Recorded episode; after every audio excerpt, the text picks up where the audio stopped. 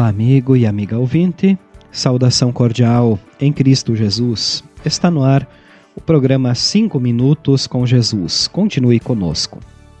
Hoje vamos refletir sobre o tema Água limpa e purificadora.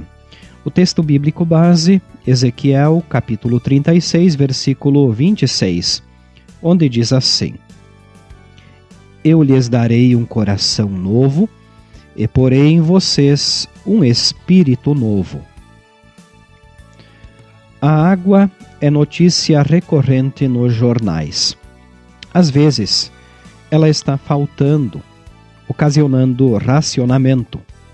Em outras ocasiões, é porque ela veio em excesso, causando alagamentos, desalojando pessoas, trazendo prejuízo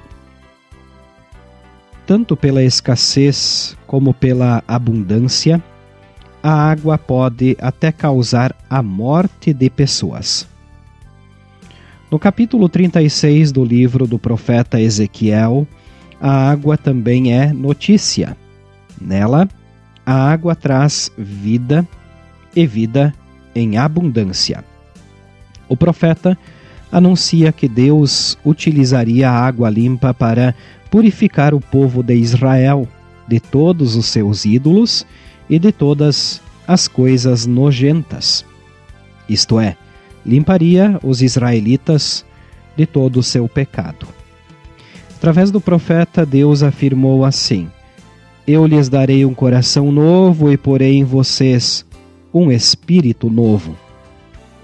Evidentemente, por se tratar de um ato espiritual, a água simples não seria capaz de fazer o serviço. O Senhor Jesus, no Evangelho de João, explica um pouco mais dessa profecia que Deus fez através de Ezequiel. A Nicodemos, Cristo diz em João 3, versículo 5, que ninguém pode entrar no reino de Deus se não nascer da água e do Espírito. É claro que a simples água não tem poder de fazer coisas tão maravilhosas. Nosso Senhor está fazendo referência direta ao batismo, aquele mesmo que une a água e a palavra de Deus.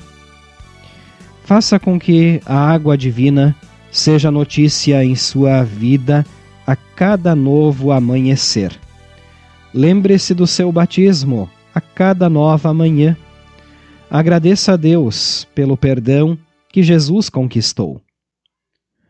E usufrua do coração novo e do Espírito Santo que Deus colocou em você. Vamos orar. Obrigado, querido Pai, por me teres feito nascer de novo pela água e pelo Espírito Obrigado por teres desta forma me acolhido no reino dos céus. Agradeço em nome de Jesus. Amém. Nós estamos chegando ao final do nosso programa de hoje. Queremos agradecer a todos pela audiência. Nosso telefone para contato 99681 9691. Desejamos a todos um bom e abençoado fim de semana. Acompanhe-nos novamente na próxima segunda-feira. Olhe para frente, veja aquela cruz. Quem foi morto crucificado foi Jesus. Olhe para frente, veja aquela cruz. Quem foi morto crucificado foi Jesus. Ele nasceu.